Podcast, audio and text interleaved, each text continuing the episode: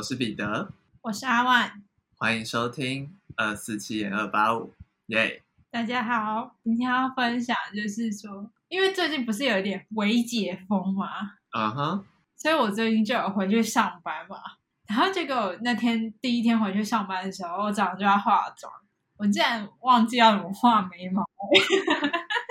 可见你在家多久没有画眉毛了？因为我就是大概两个月没有出，快两个月没有出门，所以这两个月我也不会化妆，因为又没有要去哪里。但我就上班就久违的来化一下妆好。然后那天画我右边的眉毛，就怎么画都画不好哎！我我从前前后后画了大概七八次，才终于觉得算了算了，好像来不及了，快迟到了，所以我才出门。太可怕了，疫情让我变得不会化妆，让你丧失了一些求生的技能。对啊，我就觉得蛮多事情在疫情后有改变。还有另外一件事是，我本来其实煮东西都只煮给我自己吃，而且疫情前我都很偶尔才煮，毕竟都会去买外食什么的嘛。嗯哼，但最近疫情后，其实有减少吃一些外食，所以很长时间我都要自己煮。除了煮给我自己吃，我还会开始煮给我家人吃。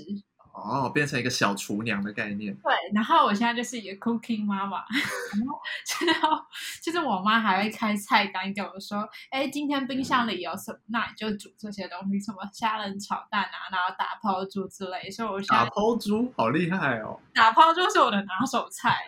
天哪！对啊，我其实我其实是一个小厨娘，而且我打抛猪是就我爸都蛮喜欢吃，他都会拿来配饭吃，然后吃很多这样。是个颇受好评的品相就对了。对，因为我自己本身也很喜欢吃打抛猪，但现在你知道疫情很难去外面点东西，然后还指定说要打抛猪就比较困难。而且我家附近外送其实没有很多，都小吃类比较多。我家附近连小吃类的外送都很少，很多外送都不送这里。因为你不是住在万华，那你们家附近最近的店有开吗？最近开始有开了，可是因为我们家附近本来食物的店就很少，哎你也是你也知道吗？因为我之前要去你家录音的时候，我就说你家附近有什么吃，你就说没有。没有在骗人，因为真的没有。对，在捷运站附近先买，然后永远只会吃鱿鱼羹。对，哎可以跟大家分享，就呃怎么一直讲题外话。没关系之前录音前不是有买那家鱿鱼羹去你家吃吗？啊哈。然后结果跟大家说一下，那家鱿鱼羹就是蛮有名，然后捷运站一出来就会看到的那个那一间，龙山寺捷运站附近。然后我就买，我就买到他，我就买到彼得家去吃这样。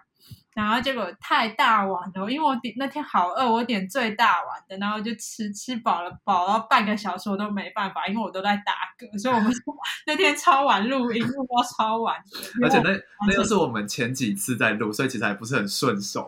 对，然后我还吃超饱，然后半个小时都在休息，因为太饱，饱到没办法录音。好，要轮到你来讲你最近的事了。好，最近其实这个事情是一个很小的事情，但是我觉得它，反正它是一个小事情。好，反正就是有一天我早上起，就是半梦半醒间，早上起来的时候，我突然听到外面，就是外面有很大一声哇哇，就是你知道 那，哦，有哥哥奇拉，就是一些怪兽或是一些被杀或是一些，就是有点像械斗的声音，然后很很长，就是有是吵架声，就是一个怒吼的声音，是哇，就是你知道被杀或是之类的声音。然后我就想说，现在早上九点就有人在打架，早上九点还是有人被杀嘛之类。然后我就因为我才刚起床，然后我就想说不行，我再听一下。后面就开始听到有人在说快杀他，快杀他，快杀他，然后什么之类的。我就想说不对吧，我是不是要报警之类的？因为有时候半梦半醒，我还没厘清到底是发生什么事情。然后我就再静观其变，我再等一下。我后来发现这个声音好熟悉哦，结果是谁？是我弟，他在玩线上游戏，什么啦？他在打手游。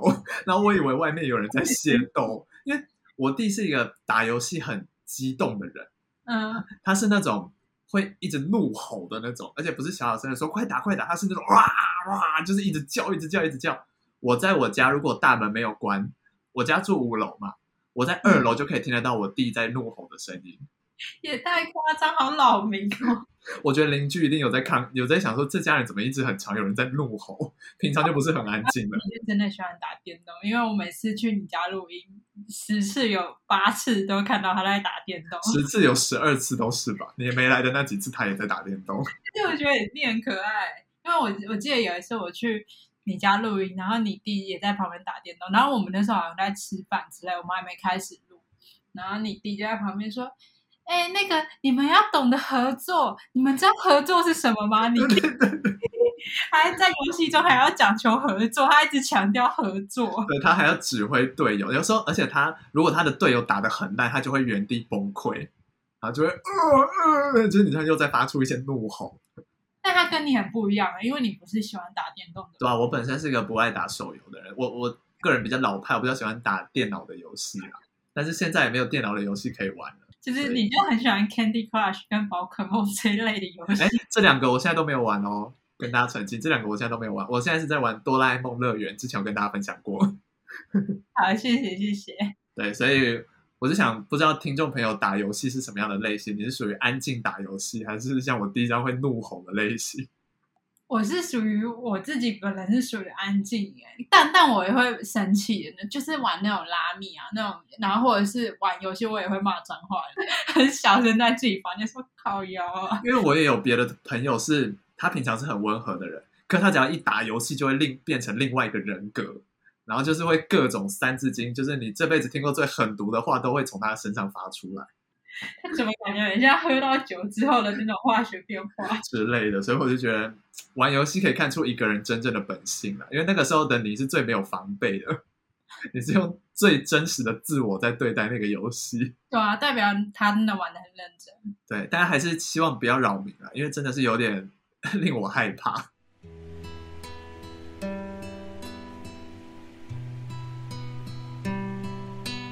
那接下来就进入今天的案件。好，那我今天要分享的案件，哎，最近好像做蛮多悬案，但我今天仍然要讲一个悬案。大家会开始就是退退听，就是不想再听悬案。好，那我今天要分享的是一个美国知名悬案，然后到现在蛮多人在讨论，因为其实我觉得每个案件的手法都蛮残忍的啊。对，这起案件也是非常残。所以也一直被大家讨论，而且就是犯人大大多都是有头有脸的人物，所以大家就在猜事后是不是有很多就是不能说的秘密跟一些内幕，所以到现在是大家常常拿出来讲。那这个案件呢，不知道你有没有听过，叫做黑色大礼花悬案啊？有这个我有听过。那我今天的切入点会从被害人的家庭跟他小时候开始讲起。好的。那这个被害人呢，其实叫做伊丽莎白·肖特，那我之后都叫他肖特。那他其实在一九二四年的七月二十九号出生，然后他是美国波士顿的人。他们家五个小孩，然后他是排行老三。但是在他童年时期，其实那时候美国经济有点萧条，所以他其实家道不幸中落。他们原本有订一个小型的高尔夫球场，然后最后也破产。所以其实后来家里就过得不太好，就家里因为贫穷嘛，所以他在一九三零年的时候，他的爸爸就突然失踪了。然后他爸爸的车其实是停在桥上，然后人就消失了。所以警察那时候就认定说啊，他爸爸一定是跳河自杀了。嗯哼，所以就此结案。然后等于说他妈妈变成寡妇，所以一个人要抚养五个子女，其实是非常辛苦的。但是呢，他妈妈就抚养五个小孩长大，在过了十二年之后，他爸爸又寄来了信。其实他爸爸根本没有死，他爸爸也没有选择自杀，他爸躲起来，就是因为他不想再过这种可能贫穷的生活，就没有很就不负责任哦，把小孩丢着，把小孩跟老婆丢了，然后就自己逃走了。对。然后他爸爸就寄来了道歉信，然后也在信中写下他其实现在正在加州一个人生活。然后之后呢，呃，肖特就想说好，他要搬去加州跟爸爸一起生活。但是不到一年哦，他就跟爸爸其实因为个性上不合，因为可能就生活上有摩擦吧。然后他们就是很快就，肖特又再次搬家。之后肖特就选择跟朋友住在一起。然后平常他就会在营地的那种贩卖小铺，然后工作打零工来维持她的生活。然后她也和她当时的男友有短暂的同居，但是呢，这个男友其实有暴力倾向，所以平常就会虐待她。所以过了不久之后，她选择再次搬家。在一九四三年的九月二十三号呢，她因为未成年喝酒被逮捕。然后在他被逮捕完，然后并且服刑完之后，他有获得释放，他就去了佛罗里达，然后并遇见了一名他的真命天子。哎呦哎呦！对，然后这名真命天子是一个少校，那这个少校呢是陆军航空军官的，就是有点像里面的长长官这样，就是位阶蛮高的一个，对，位阶就对。军官呢叫做马修麦克格登，然后两个人其实非常相爱，马修也对他非常好，然后两个人爱的火烈嘛，然后一下就是决定结婚了，所以马修也跟他求婚。肖特其实因为也非常爱他，所以就开心的接受。但是呢，就是命运总是会在这个时候开玩笑。马修就在呃一九四五年八月十号因为坠机而过世。那其实他的过世对肖特来说是他人生的一大打击，因为他人生嗯有点像他的避风港，就是找了那么久，好不容易找到一个避风港。对，然后稳定的生活没了嘛。在肖肖特就是受到打击之后呢，他又选择再一次搬离这个伤心地，他就搬到了洛杉矶。他也一直在当服务生，然后来打零工赚钱。但其实肖特从小到大都有一个梦想，他其实是怀有明星梦的，她一直想当一个大红大紫的女演员。哦。但是呢，这个梦想迟迟都没有实现。她始终是一个小明星，甚至没有任何一部作品真的还有实际出演过，并且被大家记住的。所以这一直是她心中的遗憾。但他其实虽然遗憾，但他意志还是非常坚定哦。他在打工的时候还是不断寻求机会。他就是梦想说，不行，他一定要成为女演员。但他其实那时候因为还年轻嘛，所以其实再努力，搞不好也是有机会的。嗯哼嗯哼。但是呢，其实你说要拥有机会，也是会有一点小呃，非常困难，真的很困难。也不是小的代价，算是蛮庞大的代价的。就是有人提到说，其实肖特是有在背后靠潜规则来上位的，不然的话，其实你要说要靠一个人完全自己在演艺圈闯出一片天，是蛮困难的。也是有可能，但是。这样的机机运比较少了，对对对对对，所以也因为他有在，有可能也因为潜规则的关系，所以也导致他的人际关系会比别人再稍微复杂一点，他的情感世界也会比较丰富。对，就在肖特追求梦想的同时，其实悲剧也发生了。在某天呢，肖特跟朋友见面道别后，他失踪了整整一个星期。就在一周后。就是一九四七年一月十四号的清晨，他的尸体在路边被发现。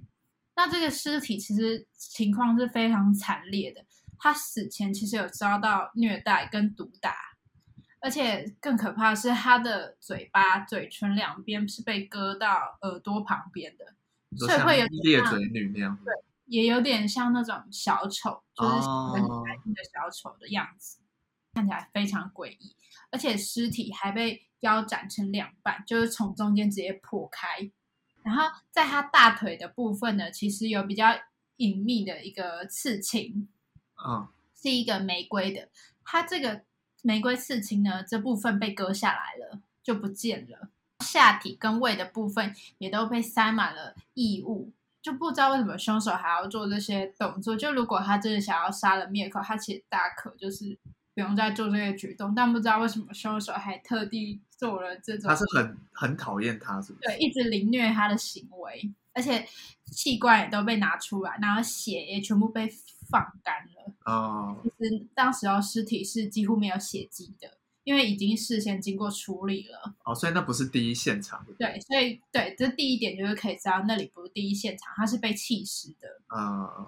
那来讲讲为什么这起案件叫做黑色大梨花？好了，有一个说法，就是大家最有名的说法是说，他的头发其实他是卷发，然后他的头发当时候是散落在地板上，有点放射状这样，所以看起来远远的看就像一个黑色的大礼花。但其实有些人认为这是当时媒体因为要炒作，所以才说的说法。需要给他一个标题就对了。对，要一个耸动的标题，所以他们才这样讲。所以警方呢就开始调查这起案件。他的人际关系因为太复杂，所以警方其实有调查超过千人，但是还是没能确定的最终的凶手。也有人对针对就是肖特生前的通讯录进行调查。然后这个通讯录呢，因为是肖特比较私密的他的个人物品嘛，所以呢，其实上面有写着七十五名男性的资讯。警方也有着手特别调查这七十五名的男性，但仍然是没有找到一个头绪。除此之外，也有就是那种恶作剧的民众啊，然后就想趁这起热门头条的热度，就自己随便自首，然后传递假消息，然后让这起案件变得非常困难。就不知道为什么到处都会怎么怎么每个案件都有一些人来乱呢？哇，就就趁这个热度，到底是到底是怎么回事，就不知道。想红也不是这样吧？也因为这些事情嘛，所以他们办案其实原本就很困难了，因为他的人际关系，又因为有民众一直在捣蛋，然后你就要重新审讯、重新审讯，然后导致花费了非常多的警力跟时间。那最后虽然很遗憾没有找到这个残忍的凶手，但我们可以来谈谈本案有哪几个嫌疑犯。哦，所以还是有锁定几个人，对不对？对，有锁定，呃，比较广为流传的是有四名嫌疑犯。那我现在来讲讲他们分别有什么嫌疑。第一个嫌疑人呢，叫做乔治·霍德，他其实是一个医生，对器官就像刚刚说的，他其实是器官有不见嘛，然后包括他是用腰斩的手法，所以也是利落的，代表他的刀法是没有犹豫的。嗯，所以大家也就是对这个乔治比较怀疑，因为他对器官熟悉。那他的儿子呢，其实也有曾经发现他跟肖特的合照。哦，所以他们认识。对，然后乔治的儿子其实是一名警察，但他非常怀疑自己的爸爸就是杀害肖特的凶手，因为爸爸还有一个秘密的房间，然后他都很严格的规定，就是他的任何人都不能进去这个房间，这是他专属的小空间。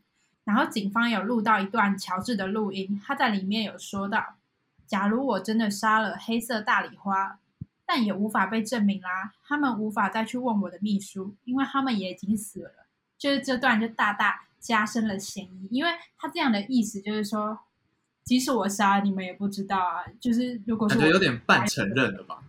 对，但是也始终没有将他定罪，而且他说因为有犯了那个非法堕胎的罪而潜逃国外，所以这件他到底是不是真凶呢？也没有被验证。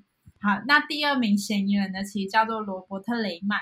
那罗伯特其实是肖特失踪前最后一个跟他在一起的人，所以嫌疑其实也是非常大的。然后在案发的，就是刚刚开始案发的时候，警方就把他列为是头号嫌疑犯。但是呢，两次测谎他都通过了，所以其实有减少他的一些嫌疑度嗯嗯。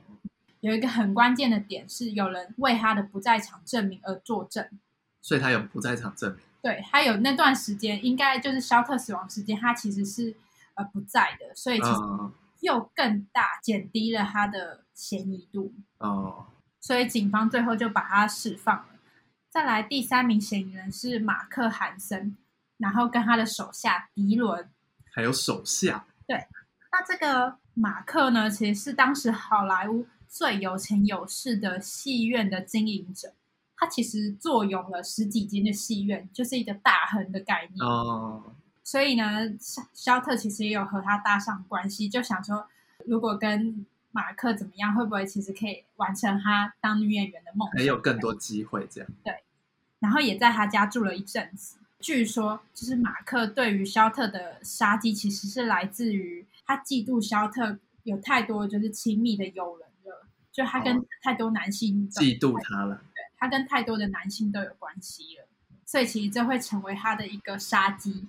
然后再来呢，还有一点是，他曾经是肖特最后一通电话的通话人。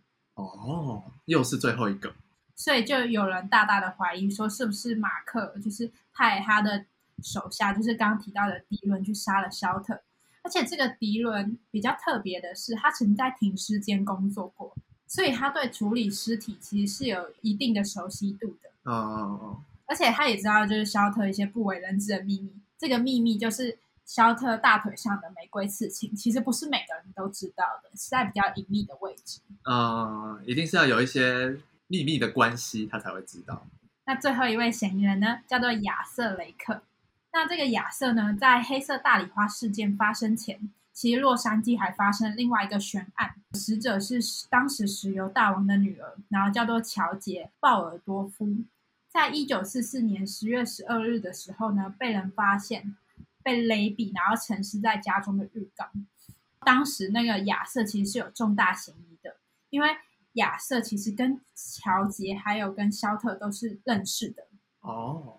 等于说，他们其实是有一个共同的交友圈，对人际关系重叠了，而且两个犯案手法其实非常的雷同，所以大家就有怀疑说，呃，是不是亚瑟做？但是为什么始终没有被验证呢？就是因为，呃，亚瑟他的身份地位跟他背后其实是有很庞大的背景，他的亲戚其实是有头有脸的人物啊，有靠山了。所以就很遗憾的是，虽然有四位嫌疑人，而且看起来其实都嫌疑重大，但是这四个人呢，除了分别有一些不在场证明之外，大多他们都是有头有脸、有钱有权势的人。所以不管怎么样，警方好像都没办法将他们定罪。所以我觉得是时代的悲歌哦。因为其实你不管是过去或到现在，很多时候。有些案件其实真的可能已经早就知道真相，或者是就呼之欲出了。可是就因为他们都有权利，就导致他们没办法被绳之以法。我觉得是非常可恶的。就是有一些有权有势的人已经凌驾于法律之上了，正义被剥夺的那种感觉。哦，那你听完这四名嫌疑人，你觉得哪个你觉得是最有可能的？嗯，我觉得第四个的动机比较薄弱。最后一个亚瑟的，你说就只因为他们人际关系重叠？对，我觉得这个比较薄弱。然后我自己听完会觉得，感觉三第三个好像比较有可能。你说马克韩森？嗯，因为首先他是，就是他的职业是跟肖特最怎么讲？最他他他有的东西是肖特最想要的。他们两个有过度的一些关系，我觉得是有很很有可能。但是要杀他，我还没有想到什么理由啊。除了你刚刚讲到的嫉妒心以外，因为以他一个有点像是剧场大亨这样的人，除非肖特真的是就是美到就是你知道倾国倾城的程度，他才有办法去撼动那个剧场大亨心中的地位，导致他如果得不到他会想杀他。不然充斥在他身边那么多漂亮的正妹，为何一定要单恋这只大礼花呢？之类的，你怎么突然 讲出这个这么这么有学问的一段话？因为我本身就是有学问的一个人。回归正题，就我很久之前，好几年前，其实有第一次接触这个黑色大礼花的悬案，好像是在影片上看到的。对，然后他其实也觉得比较像是马克·韩森。我自己认为啦，就是这个玫瑰刺青可能是要提供给。马克·韩森说：“哦，我真的杀了肖特的证明。”哦，因为他是少数知道这一点的人嘛。对，而且包括其实，如果你对处理尸体很有经验的话，那很有可能就是迪伦啦。你要把血都放干，其实我觉得算是蛮困难的，是因为人体那个血液量很庞大哎。哦哼，而且。也是要有一定的空间才来处理这件事吧，然后那个空间又不能轻易被找到，而且代表他胆子很大哎，因为他还甚至对尸体做了很多这种亵渎的行为，然后我觉得是要胆大的人才做得出来的事哎。那些亵渎的行为是出自于迪伦自己的本意，还是是那个剧场大亨的想法？好像也很有点难定论。而且我觉得他做出这种举动，代表他的恨意一定很深因为我觉得这四个人的动机都没有强烈到一定要杀人的地步，所以我觉得一定是还有更多的内幕。但我自己是也个人也觉得是比较马克·韩森是比较像凶手就像你刚刚说，他其实是一个戏院大亨，他身边虽然很多美女，但我觉得会不会也因为他是一个有权有势的人，所以他其实并不怕杀了谁这件事。嗯，或是说不定肖特是一个没有那么轻易让他得到的人，然后他就会觉得他想要得到东西，他就要想办法得到。或者是肖肖特，虽然这样想比较有点脱轨，但是我觉得会不会肖特已经掌握了他一些秘密？毕竟他还在他家住过一段时间。哦，他还在剧场大亨家住过一段时间。对，他有在他家待过一段时间。说不定剧场大亨之前就已经有跟其他女性有一些不正当的关系，甚至也有一些是被处理掉了。然后说不定肖特发现了这个秘密，只是前面那些女生都没有被发现对啊，之类的。哦，越来越可怕了。有啊。但第一，我觉得第一个嫌疑人就是乔治霍德，其实也是蛮奇怪的啦。就那个秘密房间到底是躲藏了什么秘密？然后包括他自己，另外也可能是他是医生，所以搞不好其实对身体跟人体器官就是有一定熟悉度，所以就不得而知啊。或是有一些特殊的性癖好，嗯，就也有可能，就是他可能也迷恋小特，所以就都不知道。所以，但我不是自己比较倾向于马克韩森，第二个就是乔治霍德这两个人之间。哦，未来如果可能科技在更发达，或者是在发现更多证据的话，搞不好有机会是可以破案的。但总觉得这个案子已经。被打压太久了，我觉得应该不会有没有什么动机要再重启调查了，因为如果再重启，可能又会被打压下去。他现在如果再重启调查，可能就只是为了一些解开谜团跟一些炒作的作用。嗯，我觉得，我觉得是这样。对啊。哦，我自己讲一个题外话，是我在找资料的时候，通常会有就是文章会有一些图片嘛，我看到了吓吓坏嘞，好像那时候早期没有。就是要保护尸体跟保护当事人的那种概念，所以其实很多好一点的照片是还有马赛克，可是你其实可以看到肖特的那个样子都已经很，就是他的身体真的被切成两半，是那当时我看到我真的我真的吓到说不出话，心理冲击很大了。对啊，因为他他就突然我就滑嘛，往往下滑，然后就突然看到照照片，我就想说也太残忍了吧，然后。有一张还是没有马赛克，就他这腰直接从中间被砍，就是很赤裸裸的呈现出来。然后里面真的都是血都没有，我就其实觉得很很有点吓人，就觉得很难过的感觉。